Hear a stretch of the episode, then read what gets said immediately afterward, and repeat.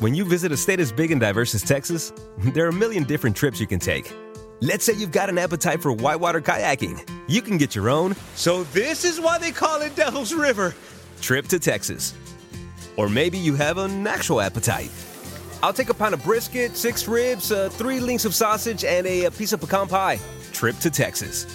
Go to traveltexas.com slash get your own for the only trip to Texas that matters. Yours. Con Verizon, mantenerte conectado con tus seres queridos es más fácil de lo que crees. Obtén llamadas a Latinoamérica por nuestra cuenta con Globo Choice por tres años con una línea nueva en ciertos planes al Nemer. Después, solo 10 dólares al mes. Elige entre 17 países de Latinoamérica como la República Dominicana, Colombia y Cuba. Visita tu tienda Verizon hoy. Escoge uno de 17 países de Latinoamérica y agrega el plan Globo Choice elegido en un plazo de 30 días tras la activación. El crédito de 10 dólares al mes se aplica por 36 meses. Se aplica en términos adicionales. Se incluye hasta 5 horas al mes al país elegido. Se aplican cargos por exceso de uso. Hola, ¿qué tal? ¿Cómo les va? Me da muchísimo, muchísimo gusto saludarlos en esta noche, en este día o en lo que sea, ¿verdad? Vamos a platicar de, ay Dios mío, yo creo que una de las mujeres más queridas en todo México, por lo menos en todo México, independientemente de la generación a la que pertenezcamos, ustedes digan la chorreada, todos vamos a saber de quién, de, de quién hablamos, todos. Cuando decimos, amorcito corazón, yo tengo tentación de un beso. Oigan, todo mundo, todo mundo tenemos en la cabeza a Pedro Infante, sí, pero esa canción no sería lo mismo sin doña Blanca Estela Pavón.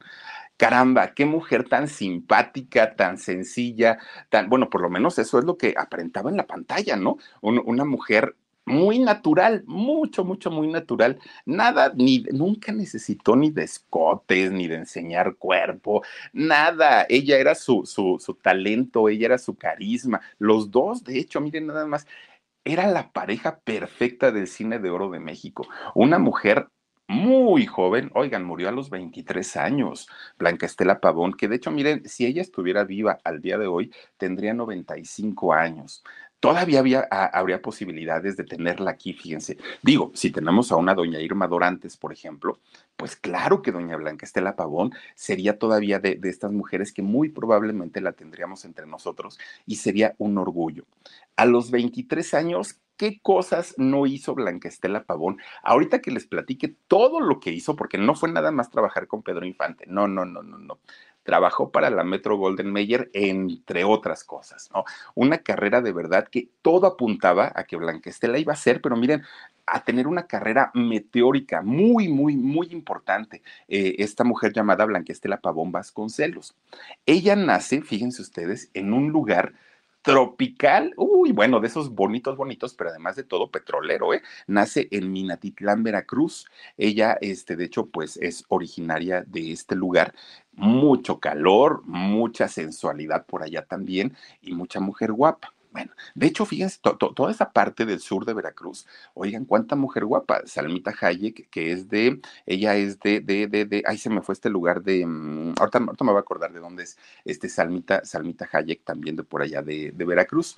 Miren, una mujer muy, muy, muy guapa, pero guapa natural de Coatzacoalcos, gracias Dani. Fíjense, de Coatzacoalcos es Alma, Minatitlán, de ahí es el lugar de Blanca Estela Pavón. Fíjense ustedes que su papá, don Francisco eh, Pavón, y su mamá, doña Josefita Vasconcelos, oigan, dos, dos personas pues muy trabajadores, gente obviamente de pueblo, pero gente de esa que está acostumbrada al trabajo duro y al trabajo fuerte para sacar a su familia adelante. Resulta que tanto don Francisco como doña Josefita un día se conocen, ¿no? Pues digo, en Minatitlán de aquellos años, imagínense ustedes, pues no había mucha gente. Entonces se conocen ellos dos y empiezan pues a tener una, una relación de novios. Y para ellos, bueno, pues ellos estaban muy a gusto, estaban muy felices con este, con este noviazgo que habían tenido, ¿no? El oficio de ellos dos era ser campesinos. Y miren cómo era parecida, ¿verdad? Su, su mamá.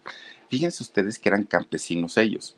Entonces cultivaban la tierra, a diferencia de mucha gente de allá de Minatitlán, de Coatzacoalcos, de todo por allá que trabajaban en, las petroleras. No, en el caso de ellos, este, trabajaban en el campo, cultivando su, sus cosechas y criando sus animalitos. Cuando se casan, miren, lo primero, lo primero que quisieron hacer fue construir una casita, porque dijeron, pues si vamos a tener hijos, pues obviamente necesitamos dónde este, criarlos, ¿no? No, no, no, no, no. Compraban apenas medio millar de tabique de ladrillo y tenían que volver a ahorrar así mucho tiempo para poder comprar ahora cemento y para poder comprar que la varilla, que sí, bueno, todo lo que se necesita, porque realmente eran muy, muy, muy este, pobrecitos. Bueno, tuvieron cuatro hijos, este matrimonio de Francisco y de Josefita. Los cuatro hijos, primero fue Nidia, después fue Francisco, después fue Miguel Ángel y la más chiquita fue Blanca Estela. Pues miren, una casita bien chiquita, bien, bien, bien chiquita que tenían, pero miren sus, sus caireles, ¿eh?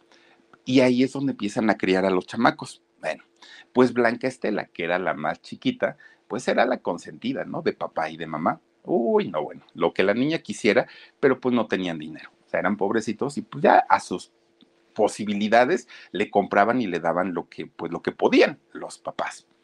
Ahí tienen que pues todo, todo, todo iba pues digamos normal.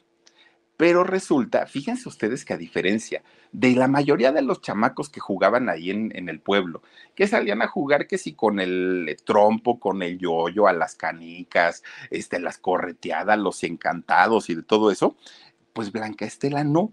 Fíjense que desde que ella estaba bien chiquita, Blanca Estela, ahí en su casa, hacía según ella un escenario para, para este, ¿cómo se llama? Para teatro entonces sentaba a sus hermanitos, los, los tres mayores, y que es que eran su, su, público.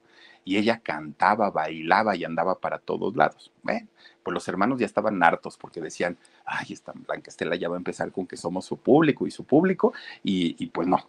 Bueno, ellos, por un lado, los chiquillos, pues obviamente trataban de jugar y trataban de, pues de pasarse la, la juventud o la niñez bien, ¿no? Ellos. Pero ¿qué creen? Resulta que los señores batallaban mucho para poder darles la manutención. No había dinero. Y en tiempo en que no llovía, olvídense, no había cosechas y era muchísimo peor todavía. Entonces resulta que don Francisco de repente dijo, el campo ya no. El campo eh, pues no me deja dinero, no puedo mantener a mi familia, necesito trabajar en lo que sea y de lo que sea, pero con urgencia. Y entonces habla con su esposa, con doña Josefita, y le dice, ¿sabes que vamos a tener que dejar Minatitlán e irnos a pueblear? E irnos a pueblar y entonces nos vamos a, ir ahí y vamos nosotros a, a trabajar. Bueno, por lo menos yo, dijo don Francisco. Oigan, resulta que en ese momento don Francisco empieza a buscar trabajo de lo que fuera, con quien fuera, este, ay, hay una toalla ahí colgada, este, fíjense, empieza a, este, a trabajar de lo que sea y como fuera, ¿no?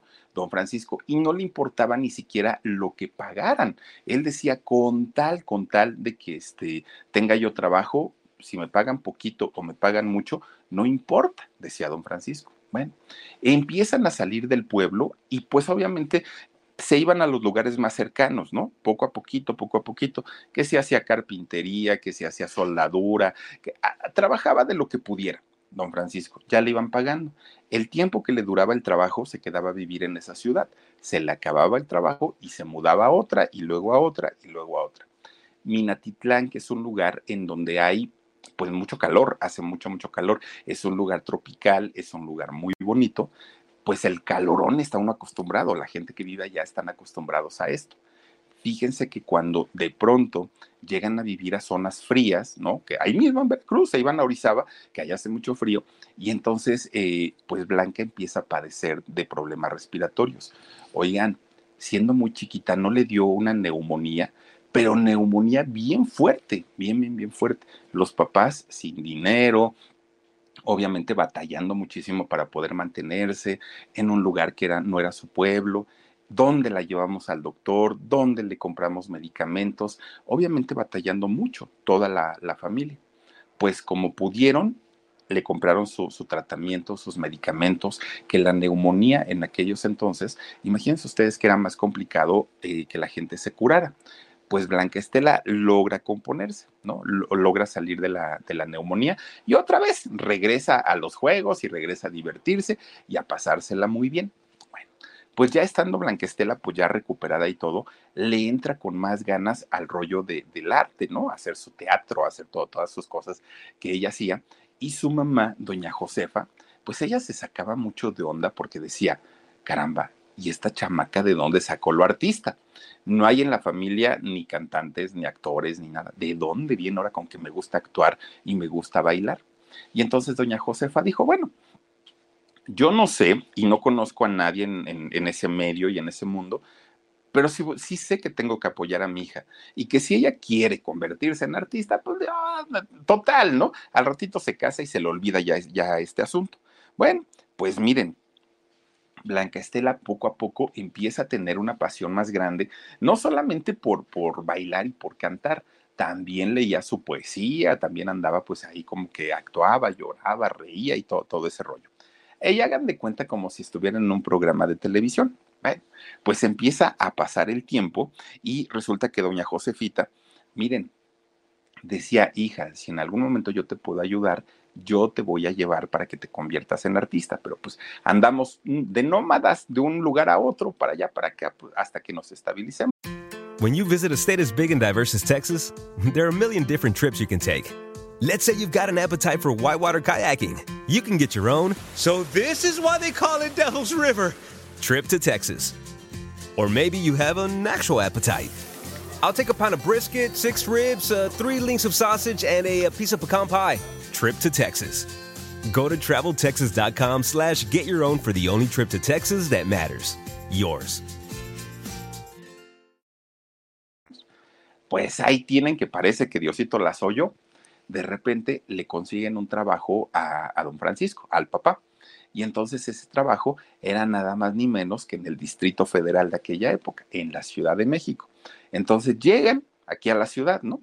Y entonces cuando llegan, Blanca Estela se queda de a seis, porque dice ella, ay, este lugar está bien bonito, bien grande, y había algunos edificios, este está bien grande, las calles son muy amplias, este, los carros pasan, no, no, no, ella se queda, Blanca Estela, impresionada de la Ciudad de México de aquella época porque además de todo, pues no, e, no era la Ciudad de México de hoy, ¿no? Que era tráfico, que era delincuencia, que es, ¿no? Todo lo que vivimos al día de hoy, pues no lo vio Blanca Estela en aquel momento. Ella vio la parte bonita y se enamora de la ciudad. Entonces, Blanca Estela, cuando ve todo esto que pasaba en, en, México, en la Ciudad de México, le dice a su mamá, mamá, mientras mi papá se va a trabajar, llévame a conocer las calles, quiero conocer, quiero ver todo lo, todo lo bonito que hay ahí en el Distrito Federal. Y ahí tienen entonces que pues van, ¿no? Querían conocer sus nuevos rumbos. Diario agarraba este, su mamá, doña, doña Josefita, a, a Blanca Estela y la llevaba que por la colonia Roma, por la colonia Centro, todo lo, la, la, la, este, ¿cómo se llama? La Santa María la Ribera, todas estas colonias que son como muy antiguas, ahí llevaba a pasear a Blanca Estela, su mamá, y Blanca Estela encantada de la vida. Pues total, un día van pasando y ven pegado un anuncio, así un anuncio grandotote, ¿no? Y decía que era una estación de radio que estaba buscando jóvenes talentos para poder trabajar, ¿no? Para poder hacer un, pues digamos, como lanzamiento de nuevos, de, de, nuevos valores y de nuevos talentos en la radio. Que la radio en aquel momento, pues estaba apenas despuntando, ¿no? Pues era como su época fuerte. De hecho, no estábamos llenos de tantas estaciones en la Ciudad de México. Pues bueno, era un concurso de aficionados, pero finalmente Blanca Estela dijo, yo puedo entrar ahí. Y miren, le empieza a decir a su mamá, ya tenía nueve años para aquel momento, le empieza a decir a su mamá, mamá, llévame. Yo quiero participar, yo quiero por favor estar ahí. Gracias, Laurita Medellín. Te mandamos muchos besos. Le dice a su mamá, oiga, oye mamá, llévame al, al concurso. La inscribe su mamá y entonces le, pregunta al productor, doña Josefita, ¿y qué es lo que va a hacer mi hija? Mire, señora, aquí va a cantar, aquí va a bailar y aquí va a recitar poemas, es lo que va a hacer. Ah, bueno, y si resulta ganadora, pues ya vemos qué pasa con ella. Está bien. Pues doña Josefita dijo, ay, nomás es para quitarle el antojo a esta chamaca y que no me ande ahí diciendo que la traiga y que la traiga. Oigan, para sorpresa tanto de doña Josefa como de la misma Blanca Estela, gana el concurso, ¿no? Se queda en el primer lugar. Miren, lo importante no es que si ganó o no ganó, lo importante es que los productores de la estación de radio y los meros directivos se quedaron con la boca abierta por la naturalidad, porque estaba bien guapita, a pesar de que tenía nueve años, pues era una niña muy bonita y, este, tenía esa soltura y esa facilidad. Entonces, inmediatamente el productor le dice, niña, estás contratada, te vas a venir para acá y acabas a cantar, acabas a hacer sketches, acá a ver en qué te, ponemos, qué te ponemos a hacer, pero tú te quedas a trabajar con nosotros. Miren, no es que le hayan pagado una millonada, pero una niña que tiene un sueldo a los nueve años, bueno, Blanca Estela ya se sentía millonaria, ¿no? Pero además de todo, Blanca Estela dijo, no me importa el sueldo, aquí voy a conocer a todos los grandes, todos, todos los artistas, y ella sabía perfectamente que este iba a ser el inicio de una carrera muy importante. Ella lo sabía perfectamente. Bueno, pues ahí tienen que ya con el dinerito que Blanca Estela estaba ganando en aquel momento, pues dijo, ya me alcanza para pagarme una escuela en donde pueda aprender a hacerlo bien, porque aquí vine a hacerlo, pero sin experiencia. Ahora quiero que me enseñen entonces se inscribe a una escuela de actuación, de canto, de baile, de todas las artes que se, llama, se llamaba Alma Mexicana. Ahí va a parar a la escuela Blanca Estela, la empiezan a preparar. Bueno, pues obviamente ya Blanca Estela se sentía como, como, pues obviamente con esta preparación y con esta seguridad cuando ella hacía sus radionovelas, hacía sus sketches, hacía todo lo que tenía que hacer ahí en la estación de radio, ella ya se sentía como con más confianza para, para poder hacerlo.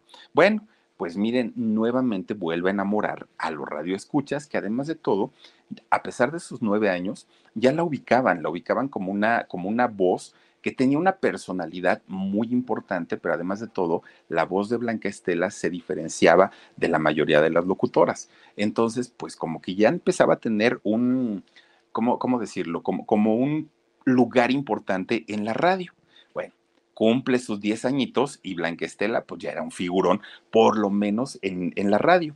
Llega el año 38, 1938, y el gobierno empieza a licitar más estaciones, es decir, a, darles, eh, pues sí, la, la, licitación para que, para que se pudieran abrir nuevas estaciones de radio en la Ciudad de México. Y abren una nueva. Cuando se abre la nueva, que fue la XCQ, fíjense que la XCQ compra el contenido, el programa donde trabajaba Blanca Estela, y empiezan a formar todo un equipo de trabajo. Pues resulta que contratan a la voz oficial que iba a, anunciar esa estación, y era un muchacho, jovencito, jovencito, don Ramiro Gamboa. O, si le suena el nombre, pues claro que sí. Don, miren, y qué jovencito, don Ramiro Gamboa, el mismísimo tío Gamboín pues ahí empezó a hacer este, sus inicios en la radio, el tío Gamboín, y Blanquestela hacía muchos de los personajes de las radionovelas. Y la gente de aquella época, claro que ubicaban perfectamente a esta niña con un estilo y con una voz muy bonita. Bueno, pues el, digamos, la fama y el éxito de Blanquestela iba en ascenso. Poco a poquito iba destacando más sobre todos sus compañeros. Bueno, de repente un día al productor se le ocurre decirle, oye Blanca Estela, tú que eres así como muy dicharachera y como que te gusta andar actuando y todo, ¿te gustaría entrar al mundo del doblaje? Y dijo Blanca Estela, pues primero explícame qué es lo que tengo que hacer. Mira, a veces nos llegan comerciales, comerciales que vienen de Estados Unidos, y esos comerciales llegan en inglés, hay que hacer la versión en, al español. Dijo ella, bueno, pues está bien, pues yo, yo hago lo que tú me digas, dijo Blanca Estela. Dijo, bueno, órale, pues adelante. Miren, para esa época que ya eran los años 40, México se convierte en un lugar muy importante para la industria del cine. Todavía no empezaba la, la, época de oro del cine nacional, pero el cine que se veía en México venía principalmente de Estados Unidos y de Europa. Entonces llegaba en sus idiomas originales cuando los productores empiezan a notar el talento que tenía Blanca Estela, le dicen, es que tú puedes doblar también películas. Y entonces vamos a trabajar y vamos a, ver qué podemos hacer para que tú te quedes con personajes importantes y tu voz se va a escuchar en el cine. Y dijo ella, pero no voy a salir, ¿verdad? No, Blanca Estela, no vas a salir, solamente vas a, este, a, a aparecer con la voz. Ah, perfecto, dijo ella. Oigan, fue todo México el que se puso las pilas para que la industria del doblaje en México se convirtiera en un trancazo y en un fenómeno. Y algo que ayudó mucho en aquellos años es que el, el acento mexicano es un acento neutro así se le conoce en el, en el mundo de, la locución y en el mundo de la locución comercial sobre todo y del doblaje, tenemos un lenguaje neutro, ¿no? Que lo mismo podrían pensar que está hablando una persona de donde sea y no se nota tanto, no es tan marcado el acento. Claro que hay cantaditos en, la Ciudad de México, como en el norte, como en el sur, pero la gente que se dedica a hacer doblaje tienen que llevar un ritmo neutro. ¿No? El cantadito que de hecho don Ismael Rodríguez, el cineasta, hace en la película de Nosotros los Pobres, chachita, te cortaste el cabello, y así, porque dicen que así hablamos los chilangos, y es muy probable que sí. Y la gente norteña, pues ya saben cómo hablan, ¿no? Aquellos del norte. Así, eh, todos tenemos un cantadito pero resulta que, la gente que se dedica al doblaje principalmente o a la locución siempre nos hacen repetir y repetir y repetir hasta que hablamos plano, ¿no? Y hablamos eh, neutro, así nos llaman. Y esto es muy difícil para otros países. Pues México, consciente de esta situación, dijo, de aquí somos, podemos ser potencia en el doblaje y vamos a empezar a preparar a las mejores voces para que, para que hagan los doblajes y entonces se llevan a estos personajes de la industria de, la radio, se la llevan para que empiecen a trabajar ahora en el doblaje. Muchas agencias estadounidenses principalmente llegan a instalarse a México y contrataban a todos ellos. Llega la Metro Golden Mayer, por ejemplo, y ellos buscaban, obviamente, gente muy joven y gente muy talentosa. Miren, Nada más para que se den una, una, idea. ¿Se acuerdan ustedes de esta película que se llama Lo que el viento se llevó? Que dura como cuatro mil horas, nada, dura cuatro horas. Muy, muy, muy, muy interesante, muy bonita, pero además de todo muy larga. Bueno, el personaje principal, que ahorita no me acuerdo cómo se llama, de esta película. No matter what you're a fan of, Texas has the trip for you. There's the trip to Texas and the trip. Or maybe you're the kind of fan who'd prefer a trip to Texas or a trip. Either way, go to traveltexas.com slash get your own for the only trip to Texas that matters. Yours. Red Butler. No, no, no, pero ella, ella, ella. Este, fíjense que el personaje eh, principal de, de esta película, oigan, lo hace en el doblaje nada más ni nada menos que Blanca Estela Pavón. Ella es la voz de este personaje en la película de Lo que el viento se llevó. Scarlett O'Hara. Scarlett O'Hara, fíjense nada más, ella es quien hace este, este personaje. Y entonces Blanca Estela empieza a trabajar haciendo doblajes de cantidad y todos los éxitos o los clásicos que tenía la Metro Golden Mayer en aquellos años, Blanca Estela los estaba pasando al español, obviamente junto con un grupo de, gente que hacía la traducción, que los dirigía, sus demás compañeros de doblaje, pero ya se empezaba a convertir México en una potencia y todavía en los años 90 México era una potencia realmente importante en la cuestión del doblaje. Aquí se doblaban series, películas, este, caricaturas, todo, todo, todo se hacía en México. Hoy por hoy Colombia nos comió el mandado y Colombia ahora hace muchísimo doblaje, pero durante muchos años fue México y Blanca Estela Pavón fue de las pioneras en incursionar en, esta industria y además de todo les pagaban muy bien. Ella decía, ya estoy en radio, pues ya ahora sí que, pues, pues, ¿para qué le hago el cuento, no?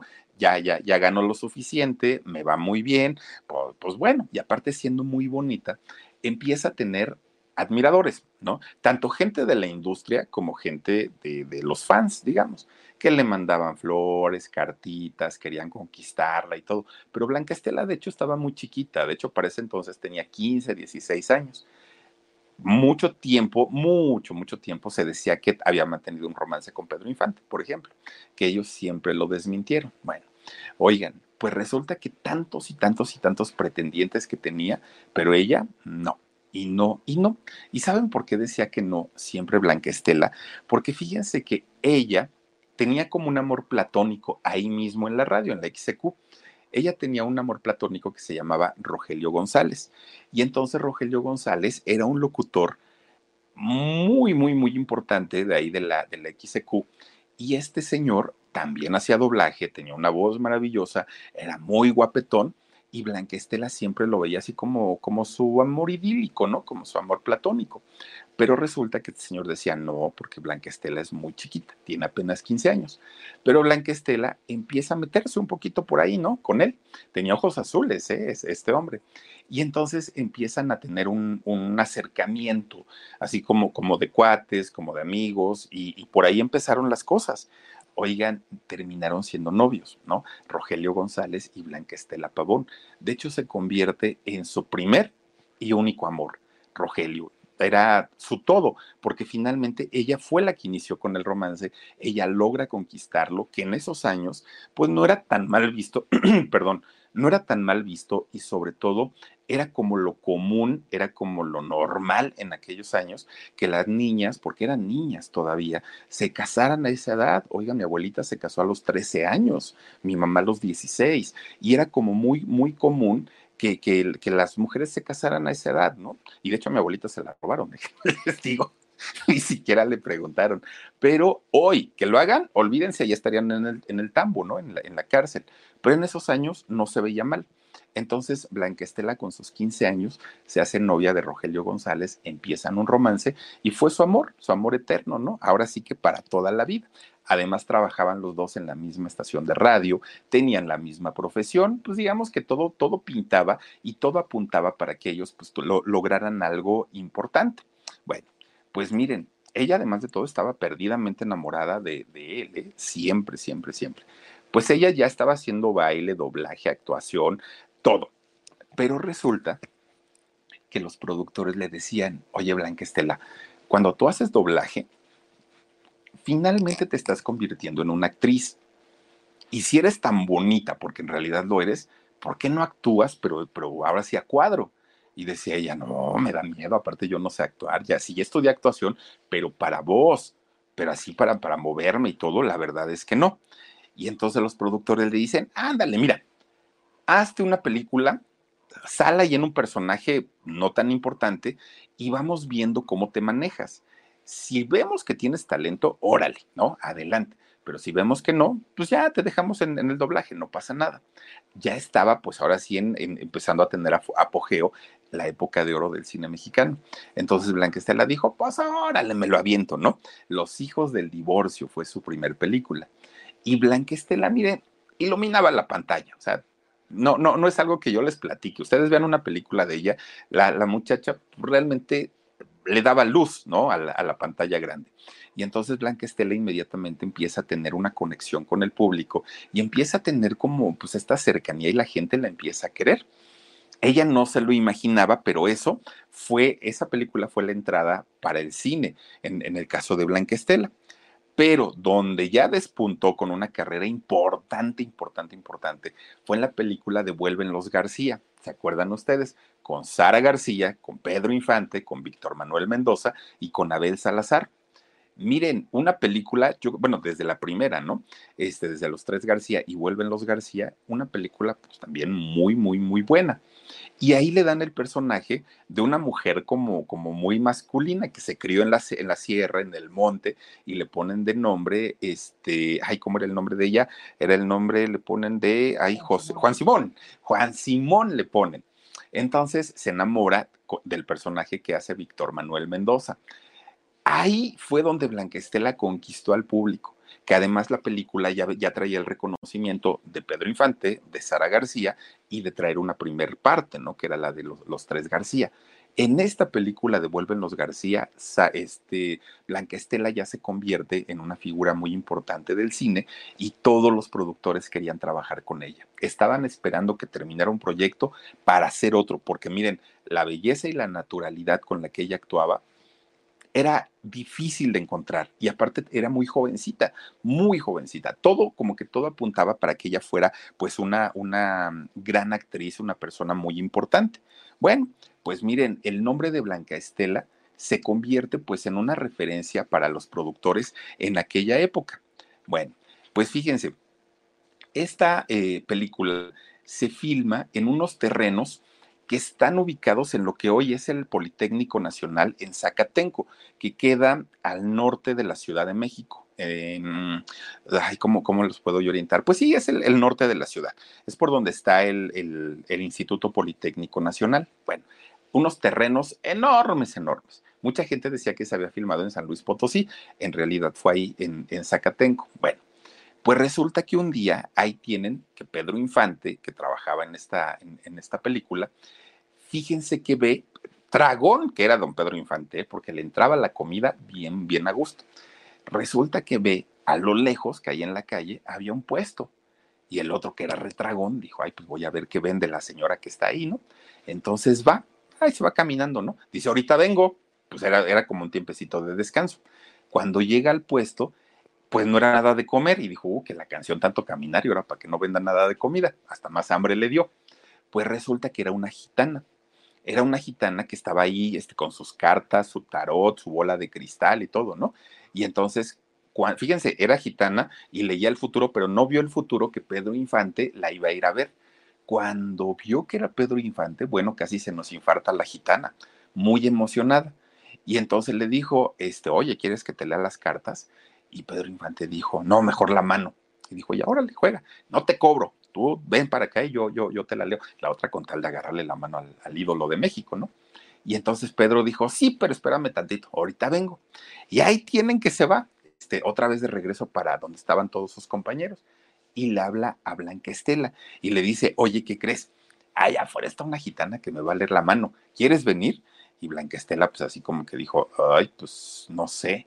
Ándale, vente. Y ahí estaba Rogelio González, que era el guionista de esta película. Y entonces, fíjense que van los tres, tanto Rogelio, que era el guionista, Pedro Infante y Blanca Estela Pavón. Ahí van para afuera a ver a la gitana. Pues miren, la gitana cuando vio a Blanca Estela dijo, ay Dios mío, ¿cómo no hay cámaras y cómo no hay iPhone para que me tomen una selfie ¿no? aquí con ellos? Bueno, cuando, cuando los vio, una sonrisa que tenía la gitana, le pide la mano a Pedro Infante cuando Pedro Infante le, le da la mano a, este, a, la, a la gitana, miren, hagan de cuenta que le da la mano. Empieza a hacerle así la gitana, sí, a, verle las líneas. Su sonrisa que tenía la gitana se volvió así como, ay Dios mío, ¿qué es lo que estoy viendo? No dijo nada. Y le dice a Rogelio, a ver, usted que no lo conocía, a ver usted, venga para acá, dame su mano. Y empieza así, pues se va para atrás la gitana, ¿no? Dijo, ay Dios mío, no, no, no, no, esto no puede ser.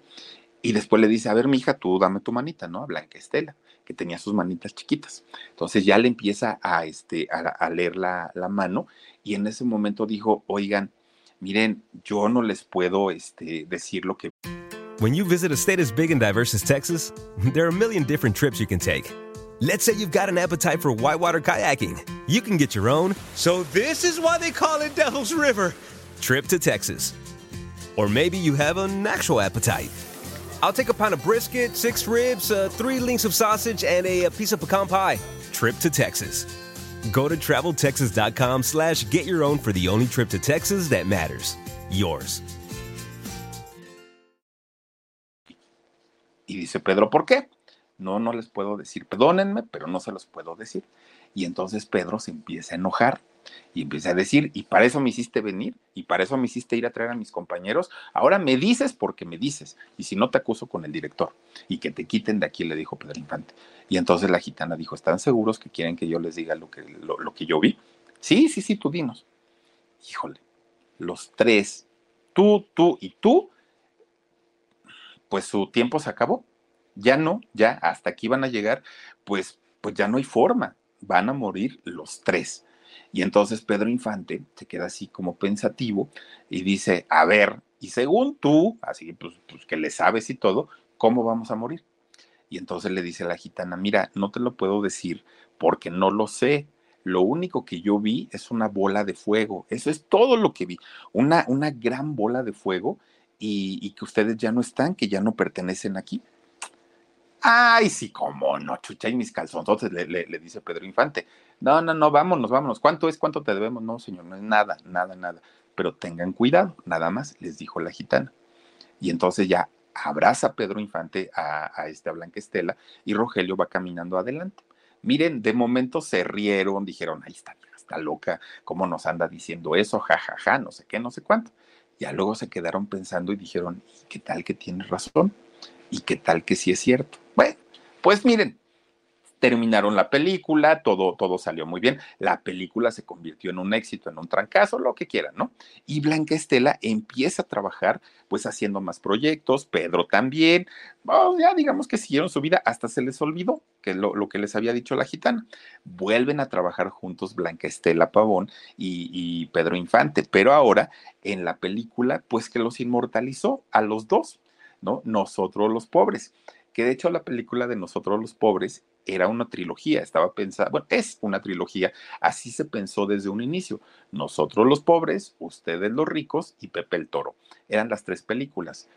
En la última, que es la de Pepe el Toro, recuerden ustedes que ya no sale Blanca Estela Pavón. Bueno, pues como sea, oigan, ¿qué personajes hicieron ahí en, en, esta película de Nosotros los Pobres? Sale el personaje que a mí me encanta y me fascina, y miren que no sale tanto, es el que hace Doña Katy Jurado. Oigan, este personaje de la que se levanta tarde, híjole, no, no, no, no, se lleva la película para mí, ¿no? El, miren, la, la, que era la tísica, que era doña Carmen Montejo, mamá de Chachita, Chachita, el atarantado, salía quién más por ahí, este, la guayaba y la tostada, el camellito, no, no, no, todos los personajes que salieron en esa película se inmortalizaron de una manera bárbara, de una manera tremenda, tremenda. Y claro, la enamorada, que era Blanca Estela Pavón, y Pedro Infante, Pepe el Toro. Miren, ahí está Doña Katy Jurado, ¿no? Una chulada de señora. Y, y entonces, fíjense, es en esta película donde los productores descubren que además de hacer doblaje, que además de tener una voz maravillosa, que además de ser muy guapa y muy buena actriz, Blanca Estela Pavón cantaba y cantaba bien. ¿Y cómo se dan cuenta cuando los ponen a cantar Amorcito Corazón? Porque además de todo, la canción de Amorcito Corazón está colocada dentro de la película en el momento exacto, en la parte más emotiva de la película. Bueno, ¿se acuerdan ustedes que estaba preparando unos huevitos este, estrellados Blanquestela y que tiró el contenido, del huevo lo tiró y estaba cocinando los cascarones? No, no, no, una cosa maravillosa. Pues la industria de la música en aquellos años voltearon a ver a Blanquestela y dijeron, ah, Blanquestela, pues ahorita es ventas en todo, hay que grabarle un disco. Le hablan, la mandan llamar a Blanquestela y le dicen, ¿sabes qué? Te vamos a hacer una campaña para lanzarte como cantante, pero una campaña como la que no se ha hecho vamos a invertir cantidad de dinero en tu imagen, en tus músicos, en tu producción, en va, va, a ser un lanzamiento espectacular. Te vamos a hacer la próxima estrella de la música, le dijeron a Blanca Estela. Ella dijo, bueno, pues si ustedes consideran que lo puedo hacer, está bien, lo hago. Oigan, para ese momento la vida de Blanca Estela Pavón ya era un caos, un caos tremendo. ¿Por qué? Porque tenía o ensayos, o películas, o entrevistas, o andaba para todos lados, para arriba, para abajo, para allá, para acá, para todos lados, andaba Blanca Estela. Entonces, resulta que hagan de cuenta que hoy tenía una entrevista en la Ciudad de México, mañana tenía que estar en Veracruz, pasado mañana en Monterrey, así se la llevaba Blanca Estela, como la mayoría de los actores importantes de aquella época. Pues resulta que ella, para poder trasladarse de, de un lado a otro, sin que le llevara tanto tiempo, ella decidía viajar en una avioneta pequeña, ¿no? de, de, pocos pasajeros, y en esa avioneta se transportaba a todos lados, como lo hacía también Pedro Infante, ¿no? Porque pues de esa manera ella podía llegar a tiempo a sus citas. Pues miren, para esos años, estaba haciendo Blanca Estela una película que se llamaba En cada puerto hay un amor.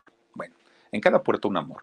Así llamaba esta película, que de hecho también ahí ella cantó y cantó con los Panchos en esta película. Entonces ya los productores de su disco ya estaban, pero miren, a ver cuándo esta niña ya entra a grabarnos la música, por la, la voz, porque ya la queremos oír en un disco y, y escucharla cantar y pues obviamente hacerla triunfar, ¿no? Pues bueno, resulta que termina de hacer esa película y no la dejan ir. Le dicen, ¿sabes qué, Blanca Estela? Ni te vayas, porque tu siguiente película ya está lista. Y ella dijo, no, tengo que grabar mi disco. No, señorita. Primero el cine y después tu, tu disco. Es más, podemos meter hasta, hasta canciones de tu, de, tu disco en la película, pero primero tenemos que iniciar con el rodaje. Bueno, pues no hubo oportunidad de meter la, las canciones de, de Blanca Estela, ni siquiera de grabarlas, ¿no? Porque se pone a grabar con Pedro Infante lo que fue su última película, pero además de todo era como un presagio de lo que iba a pasar después. La película se llama La mujer que yo perdí con Pedro Infante. Una película muy triste, muy, muy, muy triste, en donde pues ella, siendo una mujer eh, de pueblito, una mujer indígena, oigan, se enamora pues del, del, del caporal, del, del charro, ¿no? Guapo, que era Pedro Infante. Entonces resulta que ella pues lo veía así como, ay, no, pues súper guapísimo, Pedro Infante en su caballo, y ella, pues miren, una muchachita de pueblo, así como que hasta con ese acento, ¿no? De, de, de, la gente de pueblito. Bueno, pues no resulta que Pedro Infante, porque una vez, acuérdense ustedes que eh, Pedro Infante la ve y la ve descalza y se conmueve de ella, y entonces le compra unos guaraches, ¿no? Y pues no Blanquestela se los, se los abrazaba para que no se, no se le fueran a ensuciar sus guarachitos. Y muere en esta película, que es donde Pedro Infante ya se da cuenta pues que estaba enamorado de ella. Es muy triste la película, muy triste. Pues resulta que muere ahí en esta película. Fue la última que hizo Blanca Estela, la última. Miren, terminan de hacer esta, eh, esta película, que de hecho ni siquiera alcanzó a ver el estreno Blanca Estela. La, el estreno de la película en cine fue un día después de la muerte de Blanca Estela. Bueno, pues resulta que terminan de hacer la película y le dice Blanquestela a Pedro Infante, oye, yo tengo que ir a cumplir unos compromisos a Oaxaca, tengo que ir allá al, estado de Oaxaca, pero cumplo con eso, regreso y festejamos la película, porque ahorita no voy a poder, ¿no? Que ya la hicimos y todo, nos vamos a tomar un café, grandes amigos que eran ellos. Entonces Pedro Infante le dijo, sí, está bien, adelante.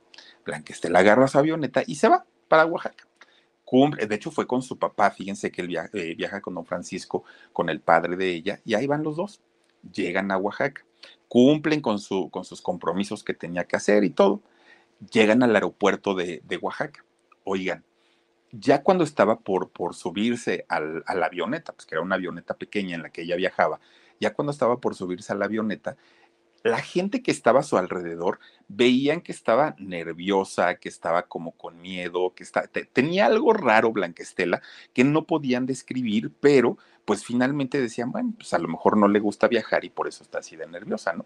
Porque sabían que era la estrella Blanquestela Pavón. Bueno, su papá todavía le dijo, mi hija, si quieren nos vamos en el ADO, o sea, ¿cómo crees que, o sea, si, si te sientes mal, vienes, tienes náuseas, o sea, pues el papá hasta pensó que estaba embarazada. Dijo, si, si te sientes mal, vámonos en el camión, no pasa nada. No, papá, porque mañana yo tengo que estar allá en México. Y en ese entonces, miren, los camiones se aventaban como 20 horas de, de Oaxaca para el Distrito Federal. Hoy solamente hacen 6 o 7. Bueno, pues resulta que eh, dice Adriana García Cervantes, dice, en esa peli fue el debut de Silvia Pinal. Besos, mi Philip. Fíjate nada más, ve, ve nada más. Gracias, gracias, Adrianita García. Oigan, en la de la mujer que yo perdí. Oigan, fíjense ustedes que Blanca Estela pues dijo, no sé, siento algo raro, siento algo extraño. Entonces habla por teléfono y ¿qué creen? Ella pide y dice. When you visit a state as big and diverse as Texas, there are a million different trips you can take. Let's say you've got an appetite for whitewater kayaking. You can get your own, so this is why they call it Devil's River, trip to Texas. Or maybe you have an actual appetite. I'll take a pound of brisket, six ribs, uh, three links of sausage, and a, a piece of pecan pie. Trip to Texas. Go to traveltexas.com slash get your own for the only trip to Texas that matters. Yours. Dice, necesito que me hagan un favor. Necesito entregar un donativo para la iglesia, pero necesito que lo hagan ya. Y dije, dijeron, sí, pero ya vienes para acá, ¿no? ¿Cuánto tiempo es? Una hora. Ahora es media hora de Oaxaca para acá en avión. Pero pues ¿cuánto es una hora, hora y media que, podía ser la, la avioneta? Pues dijeron, sí, está bien. La iglesia de San Juan de Dios. Dijo ella, necesito hacer un donativo ahí. Ah, bueno, está bien y también necesito que le manden una fotografía mía, un retrato mío al periódico La Calandria. Y entonces, pues la gente decía, ¿y por qué nos estás pidiendo eso, Blanca Estela? Yo me entiendo, yo sé mis cosas, no se preocupen, este, todo va a estar bien, aquí viene mi papá conmigo, entonces nada más hagan esos encargos que les pedí. Sí, dijeron, ¿no? Llevamos el donativo y le mandamos al periódico La Calandria tu foto. Bueno, pues está bien. Despega la avioneta ahí tienen que sale de allá de, de, del aeropuerto de Oaxaca, que se encuentra en una zona llamada Jojotlán, bueno, que está por el centro. Entonces sale el, avión y ya viene de regreso, ¿no? Pues miren, todo muy bien, no había ningún problema, todo, venía, venía ella muy tranquila, venía cansada, obviamente, de, de, las actividades que había tenido allá en Oaxaca, y medio le quería agarrar el sueño, pero no podía por ese nerviosismo que traía. Como la, avioneta era chiquita, pues escuchaba lo que el piloto le este, decía, ¿no? Platicaba con el copiloto. Y entonces escucha que se contactan con la torre de control de la Ciudad de México. Y entonces el piloto le, les dice, oigan, vamos a entrar a una zona de mucha turbulencia. Y Blanca Estela luego, luego se enderezó porque dijo, ay Dios mío, ¿cómo que mucha turbulencia?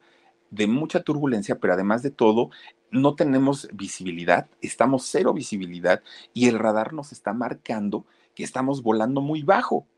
Entonces la torre de control empieza pues a revisar todo y le dicen, elévate, pues ¿cómo crees? Vas a 400 metros del suelo. O sea, no puede ser. Y lo que sí le dijeron, estás cerquísima del volcán Popocatépetl. ¿Cómo crees que vas a volar esa, a esa altura? Pues el piloto trata de levantar la aeronave, pero los motores fallan. Entonces, como estaban fallando, ya no pudieron levantar el, el, vuelo, empiezan las turbulencias horribles y resulta que para ese momento ellos iban viajando prácticamente sobre el cráter del volcán. Iban muy, muy, muy cerquita de, del Popocatépetl, bueno, del volcán, del cráter del volcán Popocatépetl, y hay un pico en, en la parte alta ya del volcán que se llama el Pico del Fraile. Entonces, pues es como una montaña, ¿no? Así como una eh, protuberancia ahí en el mismo volcán trata todavía de elevar la, aeronave, el, piloto, pero no pudo. Y entonces ahí se estrella, ahí se estampa eh, prácticamente en la cima del volcán Popocatépetl. Ahí es donde este, queda pues, pues la avioneta, que además de todo es en una de las zonas del volcán más difíciles, más complicadas. Ya hay mucha nieve también ahí. Esto fue en septiembre ya hay mucha nieve también ahí en esta parte del volcán, porque pues ya es en la parte de arriba. las piedras están sueltas y cuando la gente va en ascenso, la gente que hace montañismo evita la zona porque la, la piedra está desprendida. Entonces pisan, la piedra rueda y como está en pendiente, pues se va para abajo. Es una zona muy complicada. Pues ahí se fue a estampar esta avioneta. Miren, la gente que vivía en Huejotzingo y en estos lugares cercanos al volcán dicen que vieron pasar la avioneta muchos, otros que escucharon la explosión, otros que vieron el incendio. Bueno, la gente se alarma, ahí eh, la, gente cercana del volcán. Oigan, pues resulta que ahí tienen que muchos, muchos de los pobladores empiezan a subir, que aparte ellos ya se la saben, ¿eh? eh suben al volcán a cada ratito. Entonces agarran a sus mulas, sus bestias de carga, eh, agarran a las mulas y suben, porque dijeron, si quedó alguien vivo, tenemos que bajarlo, ¿no? Y, hay que bajarlo pues con, las, con, con los caballos, con las mulas. Suben. Rapidísimo llegaron los de rescate alpino, que fueron los que me dieron mi pastillita cuando me dio la presión allá arriba en el, la mujer dormida. Oigan, llegan los de rescate alpino y este, ven todo el desastre que había, ¿no? todo, todo el, el fuselaje, todo mal. Y vieron obviamente pues los cuerpos de, de las personas, horrible tanto el estado de Puebla como la Ciudad de México mandan también gente de rescate para poder, este, pues obviamente ver qué era lo que había pasado y qué era lo que había sucedido. Y más porque ya se había corrido la noticia que en esa avioneta viajaba Blanca Estela Pavón, un ídolo del cine nacional. Pues cuando llegan finalmente hasta el pico donde estaba aquel, el pico del fraile, encuentran todo este desastre.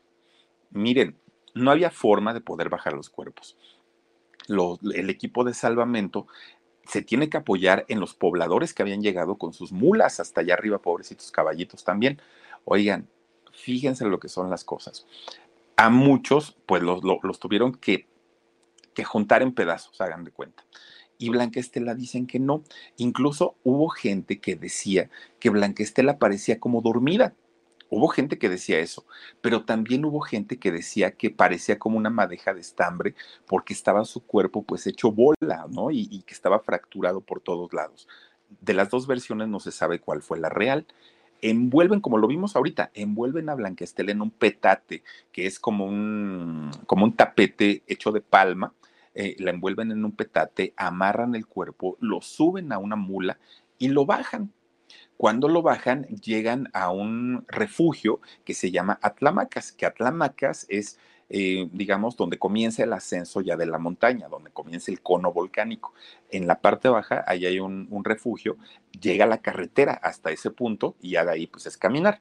Entonces, hasta ahí, ya cuando bajaron, pues ya estaban todas las ambulancias, que eran cantidad y cantidad de ambulancias. Estaban, bueno, mucha gente que, que, estaba obviamente que quería saber qué era lo que había pasado y suben a, a, Blanca Estela a una de estas ambulancias y la llevan a la Ciudad de México. La traen de regreso. Oigan, noticia aparte de impactante, fue una, fue, fue, una noticia muy fuerte. Pedro Infante, que estaba haciendo quién sabe qué cosa, dejó todo a medias y fue para comprobar que en realidad se tratara de su amiga, de, de, de Blanca Estela Pavón. Cuando la vio, oigan, dicen que Pedro Infante lloró de una manera tan, tan, tan desconsolada que, que mucha gente decía, ya ven, si era cierto, tenían un, un romance, de otra manera no lo hubiera llorado tanto. Pedro Infante decía, no, era mi amiga, yo la quería muchísimo, muchísimo, muchísimo. Solo tenía 23 años, Blanca Estela Pavón. Y Pedro Infante, ya estando en el, en el velorio de Blanca Estela, que primero lo hicieron, eh, fue velada en su casa de San Ángel, en la Ciudad de México, al sur de la Ciudad de México, y después fue trasladada a las instalaciones de la ANDA. Y ahí en la ANDA fue donde la gente pudo despedirla finalmente, y ya después sus restos fueron llevados al Panteón Jardín de aquí de la ciudad, que ahí está Pedro Infante también, por cierto. Bueno, pues resulta que Pedro Infante, estando en su velorio, llore y llore y llore y llore, de la nada se acuerda de lo que le había dicho la, la, gitana y dijo bola de fuego, tal, tal, tal.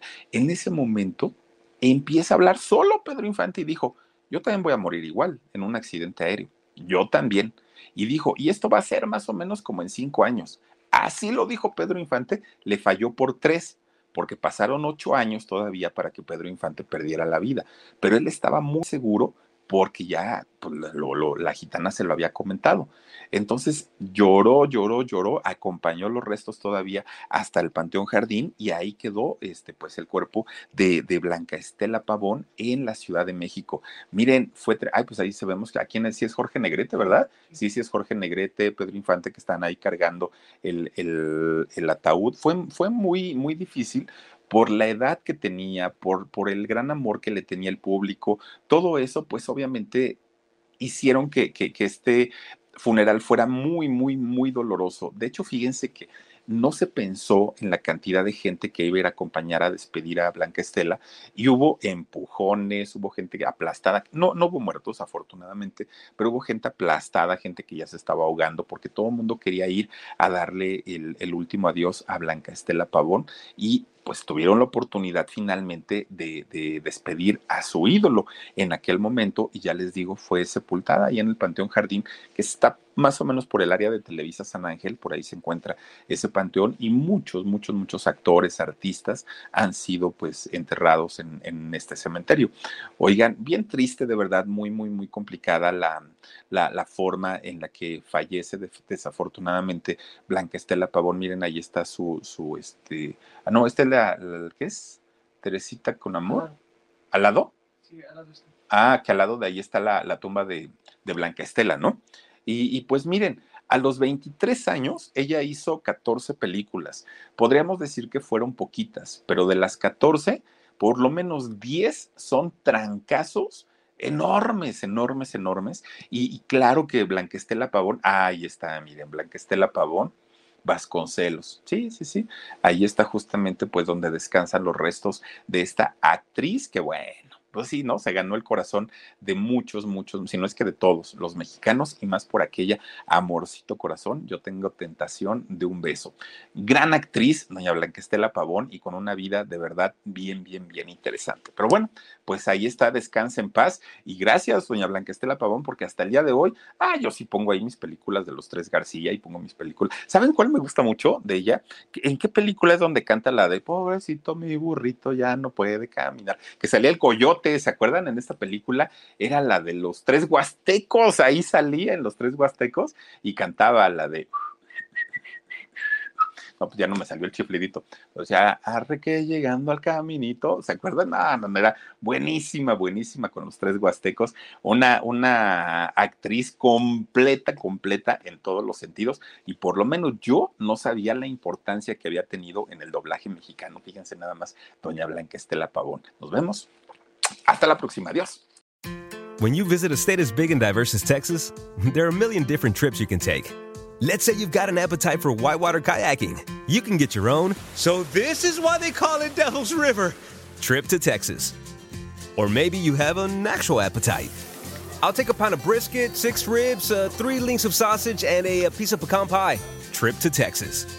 Go to traveltexas.com slash get your own for the only trip to Texas that matters. Yours.